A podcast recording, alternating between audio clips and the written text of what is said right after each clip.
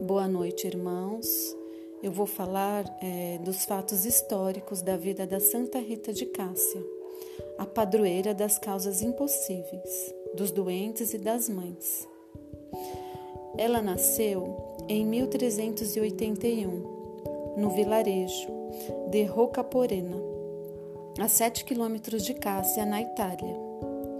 Filha de Antônio Lotte e Amada Ferri Lotte, que trabalhavam na colheita. Santa Rita foi batizada em Cássia, na igreja agostiniana de São João Batista. Seu nome de batismo é Marguerita, Rita no final, por isso ficou Santa Rita de Cássia. Ela se casou por volta dos seus 18 anos, um casamento arranjado com Paulo Ferdinando. Eles tiveram dois filhos. Foi um casamento muito sofrido. Seu esposo muito bravo e sempre infiel. Santa Rita foi filha, esposa, mãe, viúva e uma religiosa em, em sua plenitude.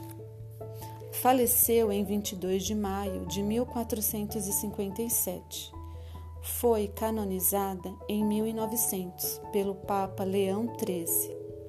Seu corpo incorrupto pode ser venerado na Basílica de Santa Rita de Cássia, na Itália.